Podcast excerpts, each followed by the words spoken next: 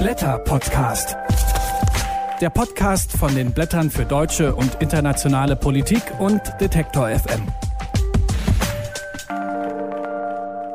Das ist die Oktoberausgabe des Blätter-Podcasts. Hallo, schön, dass ihr dabei seid und auch schön, dass du dabei bist, Albrecht. Hallo. Ja, liebe Helena, ich freue mich. Und Albrecht, in dem Heft von diesem Monat, was sind denn da die spannenden Themen? Ja, ich darf wohl sagen, das ist ein ganz besonderes Heft in dem Falle. Es ist so äh, gewissermaßen die Bestandsaufnahme, die wir jetzt im Oktoberheft schon in Vorwegnahme des großen Ereignisses des Novemberheftes äh, 30 Jahre 89 tätigen. Nämlich die Bestandsaufnahme dessen, was 30 Jahre nach 89, was aus dem Osten geworden ist, aber auch aus dem Westen. Was ist dieses äh, Phänomen? Was hat sich da in so fundamentaler Weise verschoben, wie wir es ja gerade globalpolitisch, weltpolitisch, aber auch im nationalen Raum erleben? Das ist das, was dieses Heft in ganz hohem Maße äh, kennzeichnet. Also die Fragen, äh, wie ist das Verhältnis von rechts zu links? Was ist das Verhältnis von neuem Autoritarismus zu eigentlich doch erhofftem Liberalismus im Jahre 89? Und das durchzieht dieses ganze Heft. Man kann das festmachen an dem eigentlichen großen Text, der zu dem Datum 89 geschrieben ist. Das ist der Text von, von Annette Simon, der Tochter von Christa Wolf, einer brillanten Psychoanalytikerin äh, aus Ostberlin. Der Text heißt Wut schlägt Scham. Das Wir sind das Volk der AfD als nachgeholter Widerstand. Und da beschreibt sie, wie letztlich äh, das, was eigentlich hätte Scham sein müssen. Also das Gefühl einer Ost ostdeutschen Bevölkerung, die ja beileibe nicht so homogen war und ist, wie sie heute manchmal dargestellt wird, die sich in eine Wut verkehrt hat, Scham eigentlich lange Zeit autoritär gewesen zu sein, umschlägt in eine Wut jetzt als AfD und nachgeholten Widerstand leistet, nicht gegen die DDR-Diktatur, sondern jetzt gegen die Bundesrepublik. Das ist das, was sie skizziert und damit erklärt sie, was wir 30 Jahre nach 89 in Deutschland erleben. Und das Gleiche haben wir dann in Polen. Da ist ein großer Text, autoritär versus liberal, Polen am Scheideweg von Jan Opielka. Und als dritter großer Text in dem Kontext, äh, ein brillantes Stück von Herfried Münkler, nämlich mit der Frage, mehr Westen oder mehr Osten wagen, wo er letztlich sogar dafür plädiert, dass unter der Veränderung des Westens, also der Tatsache, dass Trump-Amerika beileibe nicht mehr das Amerika des Jahres 89 ist, sondern einen autoritären Weg geht, er letztlich dafür plädiert, dass man sich geopolitisch mehr Richtung Osten, mehr Richtung Europa ausrichten muss und die Frage aufwerfen muss, wie kommt man mit Russland wieder in ein normaleres Verhältnis. Und bei dem Thema USA gibt's noch einen weiteren Text von Klaus Kamms, der schreibt über das Verhältnis von Fox News und Donald Trump, dass nämlich der Sender Fox News mittlerweile ein eigener politischer Akteur geworden ist in den USA. Aber wer da wem zur Hand geht, ob jetzt Fox News Trump oder Trump Fox News, das ist eigentlich nicht so eindeutig. Und darüber habe ich auch mit ihm gesprochen. Er ist gleich zu hören in diesem Podcast. Ja, das passt wunderbar eben aktuell hochspannend gerade zum Impeachment, was ja gerade anliegt. Also Trump wird gerade ja durch die Mangel gedreht werden und da passt natürlich diese Frage der medialen medialen Beobachtung. Das zweite Paket, was man so sagen darf, es sind vier Kommentare, die genau auch noch einmal aufnehmen, wie ist die autoritäre Gefahr. Das ist natürlich am Beispiel Salvini in Italien. Äh, die große Frage, ist Salvini am Ende oder äh, kommt der Rechtspopulist wieder? Und drei Texte, die ein Stück weit die Frage aufwerfen, was tut sich eigentlich im großen Commonwealth? Also Brexit noch einmal, ist Johnson, der zweite europäische Großpopulist und Rechtspopulist, äh, jetzt gleichermaßen entzaubert? Dann aber auch der Blick auf Australien äh, das auch sehr stark nach rechts außen driftet in Teilen und am Schluss dann Kanada, die Entzauberung von Justin Trudeau. Das sind drei äh, Fragen. Ich glaube, du hast da auch Gesprächspartner? Genau, mit Andrea Affaticati spreche ich über Salvini und mit Oliver Schmidtke über Trudeau, über ähm, ja, dass Kanada ja eigentlich als stabiles und zufriedenes Land zwischen all dem, was drumherum als Chaos passiert, eigentlich dasteht. Aber dass das eben auch an Justin Trudeau, dem Premierminister Mr. Charming, hing, mhm. aber dass ihm jetzt eben Korruption vorgeworfen ist und dass nicht nur deshalb er als Person entzaubert wird. Darüber spreche ich mit Oliver Schmidtke. Und das andere, neben vielen, vielen anderen Texten, manchmal so kleinen und ironischen Texten, allerdings auch ein schönes Analysestück, was für uns ganz untypisch ist, politisch oder nicht. Was ist ein Museum im 21. Jahrhundert? Das ist mal was ganz anderes und eigenes. Aber haben wir natürlich noch einen ganz großen dritten Block, wenn man es so nennen kann. Drei Hauptstücke, die die große Transformationsfrage aufwerfen. Also, wohin geht der digitale Kapitalismus? Wird er wirklich produktiver, grüner und friedlicher? Also die falschen Versprechungen des digitalen Kapitalismus, so äh, die Ökonomin Birgit Mahnkopf. Äh, dann äh, die Frage des Ökologischen. Ökologischen natürlich jetzt äh, nach dem Klimapaket Raubbau an der Erde, unser Krieg gegen den Boden, ein Text von Florian Schwinn und nicht zuletzt, äh, last but not least, der Text des äh, Wirtschaftsnobelpreisträgers Josef Stiglitz, die Wirtschaft, die wir brauchen, ein Plädoyer für einen progressiven Kapitalismus. Und wir haben es schon in der letzten Folge gesagt, den Blätter-Podcast, den gibt's jetzt genau seit einem Jahr. Im Oktober 2018 ist die erste Folge erschienen. Und damals haben wir beide auch, Albrecht, gesprochen über die Ausschreitungen in Chemnitz.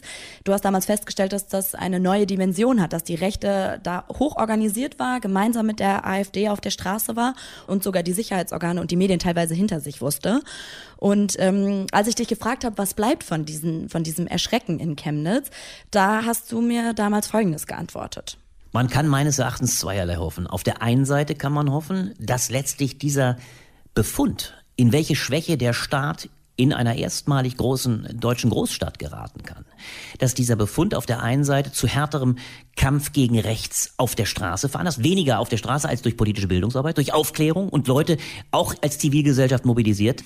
Auf der anderen Seite, dass sich die Demokratie und vor allem die regierenden Parteien doch noch einmal zu einem Modus zusammenraufen, der sie in die Lage versetzt, überhaupt erst einmal zu regieren. Das, glaube ich, ist die vielleicht noch wichtigere Entscheidung. Und diese Frage ist ja eigentlich bis heute geblieben. Was denkst du heute darüber? Ja, absolut. Und wenn wir uns nochmal vergegenwärtigen, was Chemnitz gefolgt ist, das war gewissermaßen das Zusammenspiel, ich beschreibe es ja so, zwischen Straße, organisiertem Rechtsradikalismus und der AfD als Partei, die dann in großen Demonstrationen mit den Rechtsradikalen auf der Straße war, das hat sich ein Stück weit übersetzt in die Wahlergebnisse äh, des letzten Monats. Wenn wir uns bewusst machen, das versuche ich in meinem neuen kleinen Kommentar ja zu beschreiben, die rechte Wende, der ganz normale Osten, wir haben es erlebt, dass die AfD im ganzen Osten mittlerweile Partei über 20 Prozent ist, überall die zweitstärkste Partei, übrigens damit stabiler als alle anderen Parteien. Äh, wir müssen uns bewusst machen, die SPD ist in weiten Teilen nur noch marginalisierte Partei. Sachsen, Sachsen-Anhalt, da spielt sie kaum mehr eine Rolle. Die AfD immer konstant über 20 Prozent. Das wird sie übrigens auch in Thüringen am 27. Oktober mit der nächsten Landtagswahl werden. Und das zeigt, dass sich das, was sich die AfD vorgenommen hat, durchgesetzt hat, dass sie dort quasi schon, ich nenne es ja eine Lega Ost geworden ist und vor allem, und das ist das, was ich da ja anspielte, sie die Regierung schon so stark offensichtlich unter Druck setzt, dass die sich gar nicht mehr aufschwingt, beispielsweise ein ambitioniertes Klimapaket äh, zu verabschieden, weil sie eine solche Sorge hat, um es zuzuspitzen, dass die AfD die Gelbwesten auspackt und die Straße gleich wieder mobil macht. Das zeigt, wie sehr die Rechte mittlerweile für sich reklamieren kann, AfD wirkt und die Große Koalition regelrecht geängstigt ist. Du schreibst ja, die AfD und ihr Erstarken ist kein ostdeutsches Phänomen, sondern Ostdeutschland steht für die europäische Normalität. Was ist damit gemeint? Gemeint? Ja, das ist ja das Interessante. Wir gehen momentan immer davon aus, dass der Osten so exzeptionell herausragt. Wenn wir uns aber auch die europäische Landschaft angucken, und das ist ja auch Teil dieses gesamten Heftes, dann stellen wir fest, in weiten Teilen Europas ist die Rechte längst zweitstärkste Kraft geworden. Äh, das ist nichts, was uns mittlerweile noch überraschen sollte. Denken wir an Italien, ich habe es angesprochen. Salvini schickte sich eigentlich sogar an, längst die stärkste Kraft zu werden. Er war noch bei den letzten Wahlen hinter den fünf Sternen, jetzt liegt er eigentlich in Umfragen längst vor ihm und wäre, wenn es zu Neuwahlen käme, wahrscheinlich immer noch die stärkste Kraft. Also äh, da ist längst die Rolle schon der stärksten Kraft. In Ungarn, in Polen sind sie stärkste Kraft. In anderen Teilen Europas sind sie längst auf dem Sprung in die 20 Prozent. Le Pen beispielsweise erreicht längst die 20 Prozent bei jeden französischen Wahlen und kommt klassischerweise schon in das Stechen. Das heißt, Ostdeutschland holt ein Stück weit das nach, was die europäische Normalität ist. Und das ist der bizarre Umschlag. Wenn wir uns erinnern, vor zwölf Jahren war vor allem die Linke in Deutschland noch der Meinung, sie könnte die europäische Normalisierung dadurch darstellen, darstellen, dass wir eine starke Linke jenseits der SPD erreichen. Heute erleben wir genau das Gegenteil. Die europäische Normalisierung, immer in Anführungszeichen gedacht, weil ich es nach wie vor normativ nicht normal finde, ist die Tatsache, dass wir eine starke Rechte haben, die auch letztlich der Linken immer mehr Prozente abnimmt und ein Stück weit sogar so etwas wird wie die neue Arbeiterpartei, aber auch die neue Protestpartei. Ich nenne sie deshalb ja sogar auch eine Volksprotestpartei. Aber wenn du es jetzt vergleichst mit Frankreich oder mit Italien, mit der rechtsnationalistischen Lega, so stark ist die AfD hier ja noch nicht. Das stimmt. Und da musst, hast du völlig recht. Äh, letztlich ist es vor allem im Gesamtbundesmittel beileibe noch nicht so. Nur, und das macht es auch wieder so ironisch, die AfD hat zwar im Gesamtmittel wohl immer noch um die 13, 14, 15 Prozent bei Umfragen. Aber die Auswirkungen dieser ostdeutschen Wahlen, wie ich es vorhin beschrieben habe, auf die gesamte Bundespolitik sind schon so immens, dass man regelrecht merkt, wie die Sorge der bundespolitischen Erweiterung dieser AfD in den Westen. Also wir haben beispielsweise im nächsten Jahr die Wahlen in Hamburg, aber vor allem haben wir auch, das ist nicht zu verachten, Kommunalwahlen in Nordrhein-Westfalen, wo die AfD auch sehr stark in den sozial schwach gelagerten Städten vordringt. Diese Angst ist immens und sie setzt momentan schon die Bundesregierung offensichtlich so sehr unter Druck, dass sie sich nichts mehr traut. Also die Angst davor, in der Klimapolitik mit sozialen Härten agieren zu müssen, äh, ist etwas, was diese AfD größer macht, als sie ist. Und deswegen beschreibe ich auch, dass wir es mit, einer, mit einem Phänomen einer fatalen Normalisierung zu tun haben. Das heißt, es wird jetzt auf die reale Politik und auf die Ergebnisse der realen Politik ankommen. Wenn wir uns jetzt die Verhandlungen gerade in Sachsen und in Brandenburg angucken, was müssen die Parteien da jetzt leisten?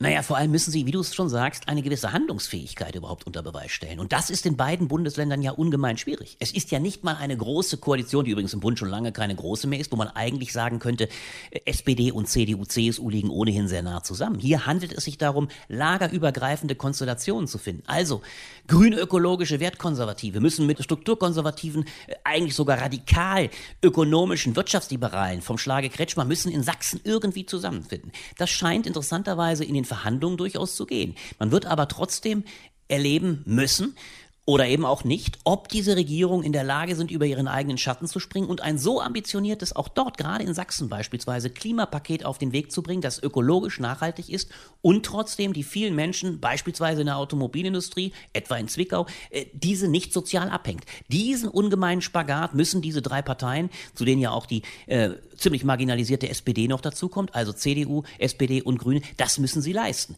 Gelingt es ihnen nicht, dann wartet wieder die AfD in der Abseite. Herr Gauland sagt, wir könnten längst bürgerliche Mehrheiten zu Wege bringen. Äh, wenn nämlich in Sachsen zu den knapp äh, 35 Prozent äh, für die CDU, die dann 27 Prozent noch der AfD kämen, dann läge man klar über 60 Prozent. Das ist das Lockmittel der AfD und so kann sie wie ein Geier auf das Scheitern dieser Koalition lauern. Ja, es ist also wichtig, dass Kenia stark zusammen ist, aber ist es nicht auch wichtig, dass in der Opposition ein Gegengewicht zur AfD entsteht, also dass die Linke sich wieder aufbaut?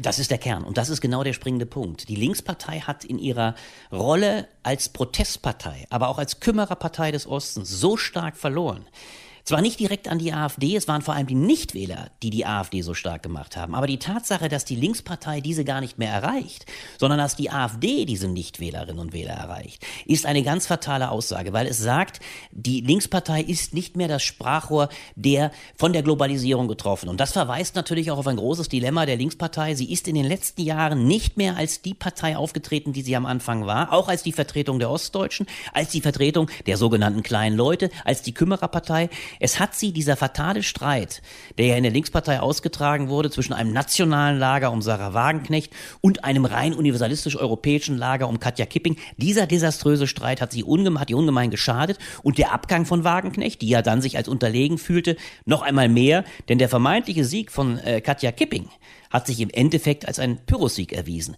Äh, es blieb am Schluss nur noch eine universalistische Position, also offene Grenzen und sonstiges.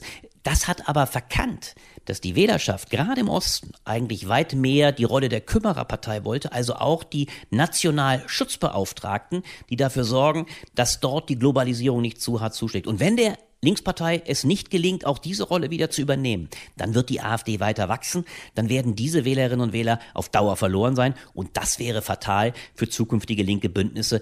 Dann kann man sich Rot-Rot-Grün oder Grün-Rot-Rot, wovon man heute wahrscheinlich eher sagen müsste, dann kann man das vergessen. Das sagt Albrecht von Lucke. Vielen Dank. Albrecht. Danke dir, Elena.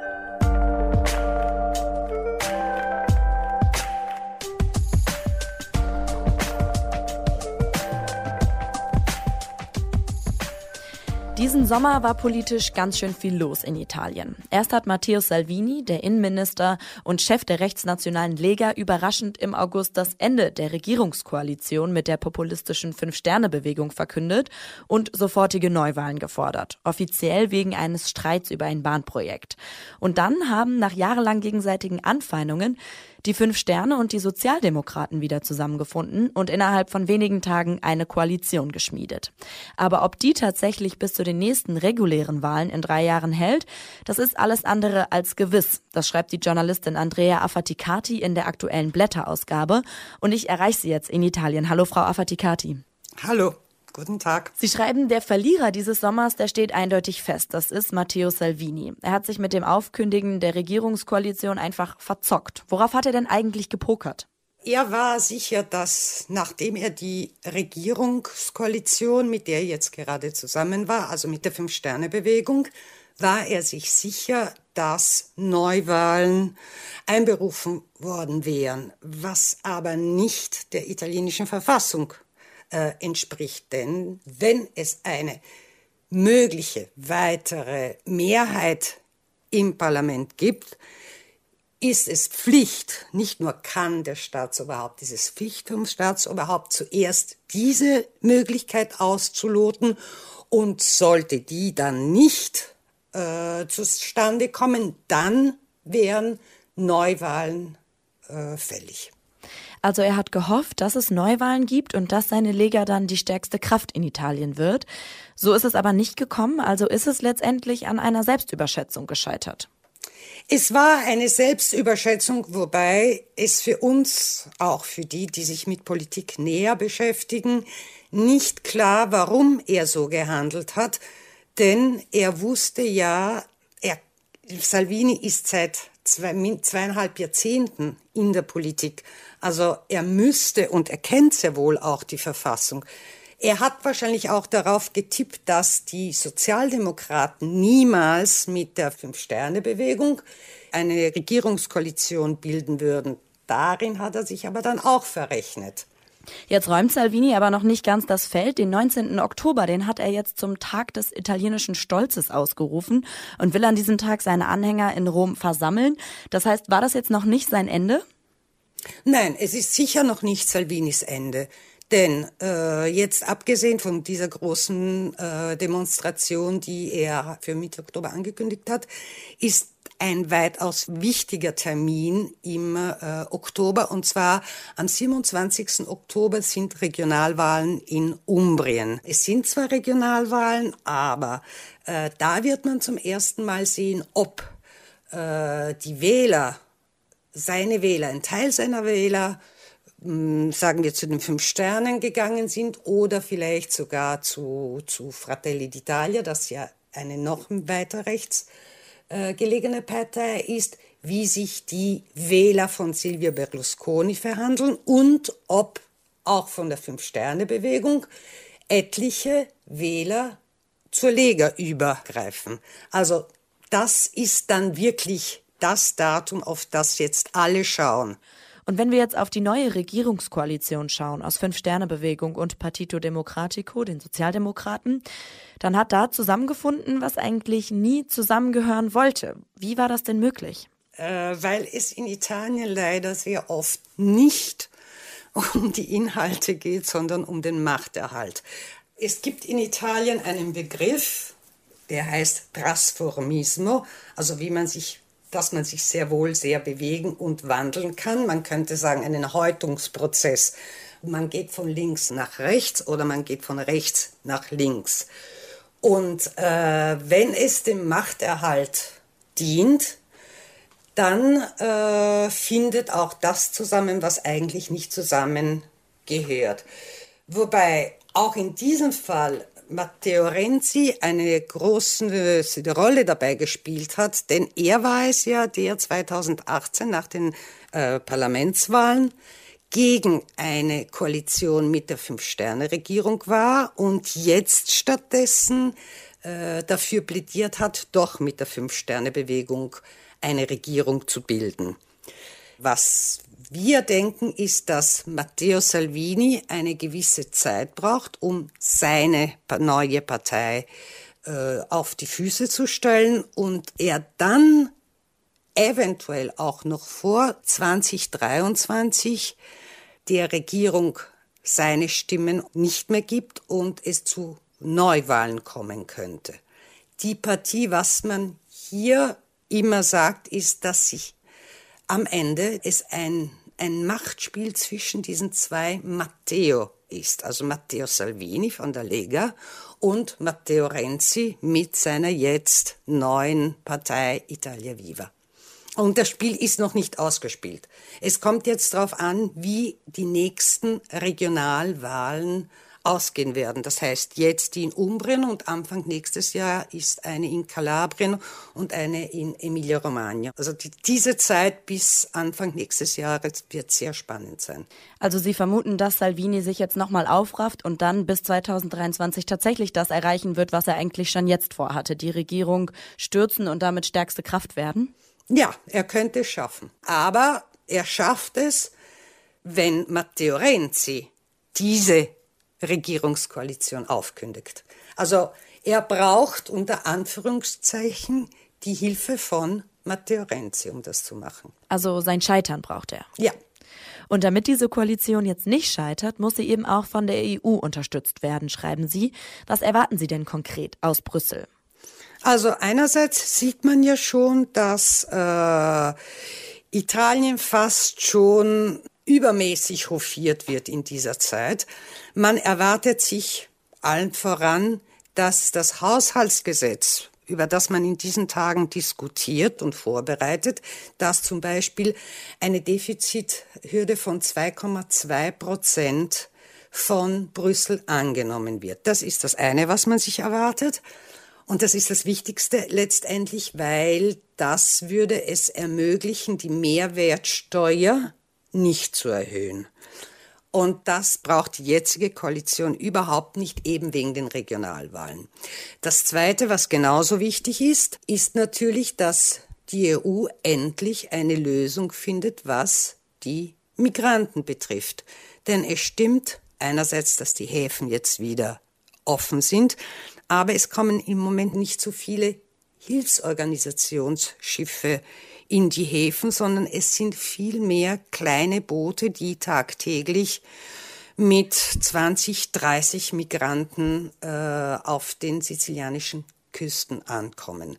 Damals hatte ja Salvini äh, die Keule besonders gegen Brüssel äh, geschleudert und bewegt, und zwar gegen Macron und Merkel und gesagt, die seien eigentlich die Hintermänner hinter dieser neuen Regierungskoalition. Jetzt hat er wieder die Migranten im Fokus, denn es kommen tagtäglich eben diese kleinen Boote an mit 20, 30 Migranten. Und jetzt kann er wieder sagen, Hunderte, Tausende kommen jetzt wieder ins Land. Wobei, als ich Innenminister war, keiner mehr reingekommen ist, was ja nicht stimmt. Das berichtet die Journalistin Andrea Affaticati aus Italien. Vielen Dank für Ihre Einschätzung. Bitte sehr.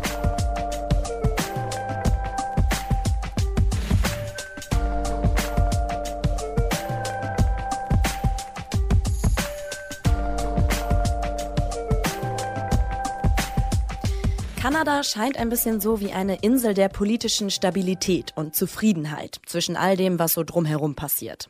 In den letzten Jahren ist Kanada zu einem liberalen und weltoffenen Land geworden. Und einen großen Anteil daran hatte der Premierminister Justin Trudeau. Als er vor fast vier Jahren ganz überraschend die Konservativen von der Regierung abgelöst hat, da hat das Land wie befreit gewirkt. Aber von diesem Enthusiasmus am Anfang ist nicht mehr viel geblieben. Mittlerweile ist es alles andere als sicher, ob Trudeau noch die Mehrheit des Landes hinter sich weiß. Das stellt Oliver Schmidtke fest. Er ist Politikwissenschaftler und Direktor des Center for Global Studies an der University of Victoria in Kanada. Und genau da erreiche ich ihn jetzt. Hallo, Herr Schmidtke. Guten Tag. Trudeau, dem Mr. Charming, wird jetzt ausgerechnet Korruption vorgeworfen, dass er Ermittlungen von seiner damaligen Justizministerin gegen einen Baukonzern in seinem Wahlkreis einfach unterdrücken wollte. Bei all dem, was man sich jetzt von ihm erhofft hat, ist Trudeau ein Blender gewesen? Er ist sowohl ein Blender als auch jemand gewesen, der das Land in eine neue Richtung bewegt hat. Es ist mein, mein Urteil über Trudeau ist zwiegespalten. Auf der einen Seite hat er doch recht viel erreicht. Er hat die, wenn Sie so wollen, feministische Agenda gesetzt. Er hat sich zu den Werten Kanadas als multikultureller Gesellschaft bekannt. Er hat ähm, öffentliche Debatten angeschoben, die unter ähm, der vorhergehenden konservativen Regierung kaum so geführt wurden ich, ich arbeite in der Wissenschaft und der Austausch zum Beispiel mit der Politik, die öffentlichen Debatten, all das hat tatsächlich zu dem geführt, was ich als wie eine Befreiung äh, beschrieben habe. Auf der anderen Seite kann aber auch nicht abgestritten werden, dass die Rhetorik, mit der Trudeau damals die Wahlen gewonnen hat, weit über das hinausgeht, was er wirklich erreicht hat. Und ähm, die, dieser Skandal, den Sie kurz angesprochen haben, ist symptomatisch für das, was ähm, Trudeau mit seinen Liberalen erreicht hat. Auf der einen Seite das Versprechen größere Gleichheit, größere Inklusion, auf der anderen Seite aber auch die starke Bindung an die Machtelite, auch die, die wirtschaftliche Machtelite des Landes. Und das ist typisch für die Liberalen hier und ähm, offenkundig ist die, die Stellung äh, Trudeaus nicht so stark gewesen, dass er den Wirtschaftsinteressen, die sehr stark ähm, in Ottawa an ihm gewirkt haben, äh, dem widerstehen konnte. Und in der Hinsicht ist dieser Skandal praktisch ähm, stellvertretend für die große Nähe der Liberalen auch zur Großindustrie ähm, zeigt es auf die, die Widersprüche in der Regentschaft von Justin Trudeau. Jetzt gab es bei all diesen Versprechungen, die er gemacht hat, besonders zwei große Enttäuschungen, von denen Sie schreiben. Welche waren das? Das eine war die versprochene Wahlrechtsreform. Trudeau hat gesagt, Kanada wird nicht wieder unter dem britischen Mehrheitswahlrecht die nächste Wahlen bestreiten. Aber dieses, diese Reform ist nie auf den Weg gebracht worden. Scheint eine der Ironien zu sein, dass sobald eine Partei an der Macht ist, sie kein Interesse mehr hat, das Mehrheitswahlrecht abzuschaffen, weil es normalerweise der starken Partei sehr in die Hände spielt. Und das andere war die Entscheidung über die Pipeline, die von Alberta aus den Tar Sands oder Oil Sands nach British Columbia gebaut werden soll. Und da hatte sich eigentlich Justin Trudeau als der große Verfechter ähm, von einer, einer progressiven Umweltpolitik präsentiert, um dann aber etwas später diese Pipeline selbst mit staatlichen Mitteln, mit mehreren Billionen Dollars zu kaufen, um sicherzustellen, dass das Bitumen, dieses verdünnte Öl, der Ölsand an die Küsten gelangt. Und das ist ähm, etwas, was viele eher progressive Wähler ihm nur schwer äh, vergeben können, weil diese Unterstützung der Ölindustrie, der Bau der Pipeline mit dem Zielen, äh, dem Pariser Klimaabkommen in einem kaum auflösbaren Widerspruch stehen und äh, dem hat Trudeau sich noch nicht so gestellt und ähm, es, es zeigt einfach wieder die Nähe zur Industrie auf der einen Seite und der anderen Seite seine progressiven Wahlversprechen, die nur schwer in Einklang zu bringen sind. Aber jetzt sind ja eigentlich in vielen Ländern solche Widersprüche zwischen Versprechen, Wahlversprechen und der Realität gar nicht so selten, sind eigentlich ganz normal. Wieso wiegt das in Kanada gerade so schwer? Es ist schlicht einfach so, dass Trudeau wird jetzt genau an den Standards gemessen, mit denen er sich selbst präsentiert hat. Und äh, vielleicht kann ich Ihnen Hörern kurz äh, erzählen, was nach dem Artikel, den ich geschrieben habe, war so eine typische Situation. Ähm, es tauchte ein Video auf, natürlich lanciert von den Konservativen in der Wahl, dass Trudeau zeigte, wie er mit schwarz angemaltem Gesicht auf einer Halloween-Party als Aladdin aufgetreten ist. Und äh, normalerweise würde man sagen, 20 Jahre her, ähm, er weiß sich ja heute besser und es war ein äh, ein, ein Versehen, aber natürlich für jemanden, der, der so offen sich gegen äh, Rassismus äh, für eine einschließende Gender eingesetzt hat, war das ein Debakel zu sehen, dass er eigentlich ohne jede Scheu ähm, als Aladdin, als schwarz angemalter jemand aus einem ganz anderen Kulturkreis aufgetreten ist. In der Hinsicht äh, sind diese Widersprüche, die ich beschrieben habe, zum Beispiel auch eine feministische, äh, auf den Menschenrechten aufbauende Außenpolitik und dann der Verkauf der schweren Waffen nach Saudi-Arabien. All das kennen wir ja auch aus anderen Kontexten, aber das wiegt schwer bei jemandem, äh, wie Trudeau, der diese Wahlversprechen gemacht hat. Mhm. Jetzt stehen Ende Oktober neue Parlamentswahlen an und weltweit profitieren Rechtspopulisten ja gerade eben davon, dass Bürgerinnen und Bürger vom Establishment enttäuscht sind von genau diesen Widersprüchen zwischen Versprechen und Realität. Ist das jetzt auch in Kanada die Sorge? Insgesamt lässt sich das auch in Kanada ablesen, dass es eine größere Distanz zum Politikbetrieb gibt, ähm, dass gerade jüngere Leute nicht mehr zur Wahl gehen. Also ganz ähnliche Entwicklungen wie in anderen liberalen Demokratien. Ähm, man könnte argumentieren, dass das Mehrheitswahlrecht zumindest äh, die Aufstieg von rechtspopulistischen Parteien beschränkt, weil in diesem hiesigen System muss man ja einen ganzen Wahlkreis gewinnen, um im Parlament repräsentiert zu werden. Und das sind für die, die Rechtsaußen eher schwierig, das ist schwierig zu erreichen. Und wahrscheinlich wird es auch den neuen äh, politischen Partei auf der Rechten äh, in Kanada nicht gelingen, auch nur ein äh, Mandat im Parlament zu gewinnen. Also in, in der Hinsicht, zumindest ähm, was die Wahlen angeht, äh, wird es nicht zu einer größeren Repräsentanz der Rechtspopulisten im Parlament kommen. Aber die Enttäuschung ist doch spürbar im Land. Und ich glaube, auch das ist die große Gefahr für Justin Trudeau, dass äh, die Leute vielleicht nicht den Willen haben, sich nach rechts zu bewegen und die Konservativen ins Amt zu wählen. Aber auf der anderen Seite die, die große Aufbruchsstimmung und der, auch der Wille, sich wieder in der äh, parlamentarischen Demokratie zu engagieren, ist besonders bei jüngeren Leuten gewichen. Und heute ist auch der Tag des Climate Strikes ähm, hier und es sieht eher so aus, als wenn gerade die jüngeren Leute ihren Protest anders äh, artikulieren als nun über die, die Wahlen und das parlamentarische System. Und das ist eine längerfristige Gefahr natürlich, dass die Enttäuschung über die Politik, die auch hochtrabende und vielversprechende Politik Trudeaus irgendwann in Frustration und in eine Abkehr äh, vom politischen System umschlägt. Und was erwarten Sie unter diesen Bedingungen für einen Ausgang bei dieser Wahl? Kann der stärkste Konkurrent Andrew Scheer von der konservativen Partei jetzt sich freuen? Eigentlich schon, aber ähm, es gibt keinen ausgesprochenen Wunsch nach, ähm, nach einer Umkehr, nach einem Wechsel in, in Kanada. Und Andrew Scheer ist eine eher blasse Figur, kein großes Charisma und er ist belastet immer noch mit der Erbschaft ähm, der Jahre unter unter Harper, der Konservativen, fast zehn Jahren, die sie das Land regiert haben. Ich glaube im Augenblick nicht, dass ein großer Wille besteht, in, wieder in diese, ähm, an dieses Erbe anzuknüpfen. Ähm, den Umfragen zufolge liegen beide Parteien, die Liberalen und die Konservativen, gleich auf, wobei die Liberalen unter Trudeau wohl den Vorteil haben, eine größere Anzahl von Sitzen auf sich vereinigen äh, zu können. Also es hat wieder mit dem Wahlrechtssystem zu tun.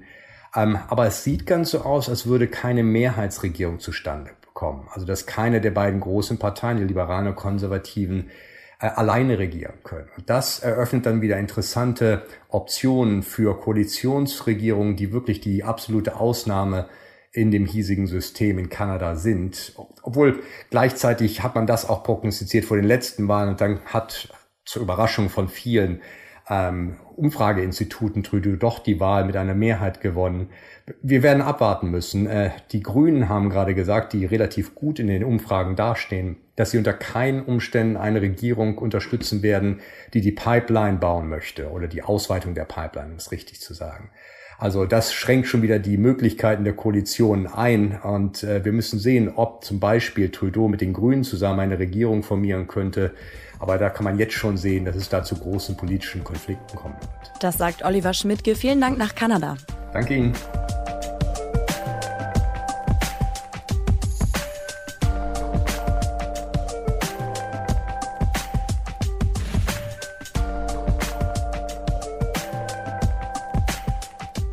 Dass der US-Fernsehsender Fox News konservativen Tendenzjournalismus betreibt, das ist schon seit langem bekannt. Aber seitdem Donald Trump Präsident ist, hat sich der Sender zu einem eigenen politischen Akteur entwickelt. Und damit hat Fox News heute eine große Definitionsmacht darüber, was den amerikanischen Konservatismus bestimmt. Das beschreibt der Kommunikationswissenschaftler Klaus Kamms in der neuen Ausgabe der Blätter. Und er nennt Fox News die Einflüsterer des Präsidenten. Und wie diese Einflussnahme aussieht und wie es dazu gekommen ist, darüber sprechen wir jetzt. Guten Tag, Herr Kamps. Guten Tag.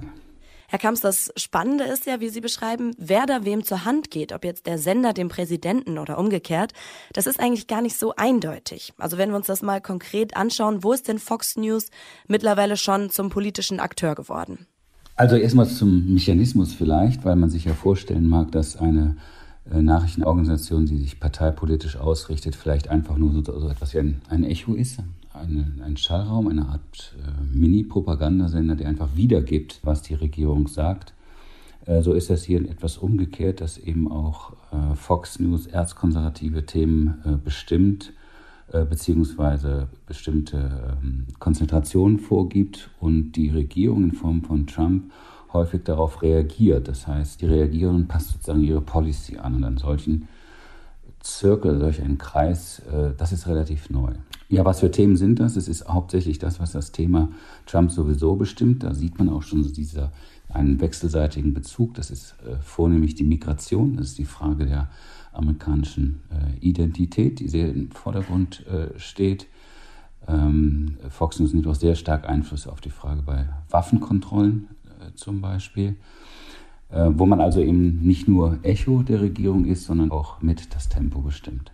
Und wie sieht es andersherum aus? Sie schreiben ja, dass Fox News beispielsweise auch schon bei seinem Personal mittlerweile auf Trump ausgerichtet ist. Ja, es gibt personelle Verflechtungen äh, dahingehend, dass zum Beispiel bestimmte Moderatoren, Gastgeber äh, aus Fox News oder auch Experten, sogenannte Pundits, wie die Amerikaner sagen, Positionen, mittlere und auch höhere Positionen im Weißen Haus eingenommen haben. Bill Shine, zum Beispiel Vizepräsident von Fox News, hat für ähm, mehr als ein Jahr das Office of Communication geleitet, ähm, beziehungsweise war Kommunikationsdirektor bei, bei Trump und solche äh, Beziehungen fruchten dann eben. Also das, was ich eben beschrieben habe, ist nichts, was als reiner Fernmechanismus funktioniert, sondern hat immer personelle Komponenten und die zeigen sich an vielen Stellen eben auch auf persönlichen Beziehungen bis hin, und das ist wahrscheinlich der stärkste Kontakt zu John Hannity, der eben ähm, jemand ist, der von sich selber sagt, mehrmals täglich mit dem Präsidenten spricht. Ähm, da ist viel Wahres dran, wie man auch aus dem Weißen Haus hört von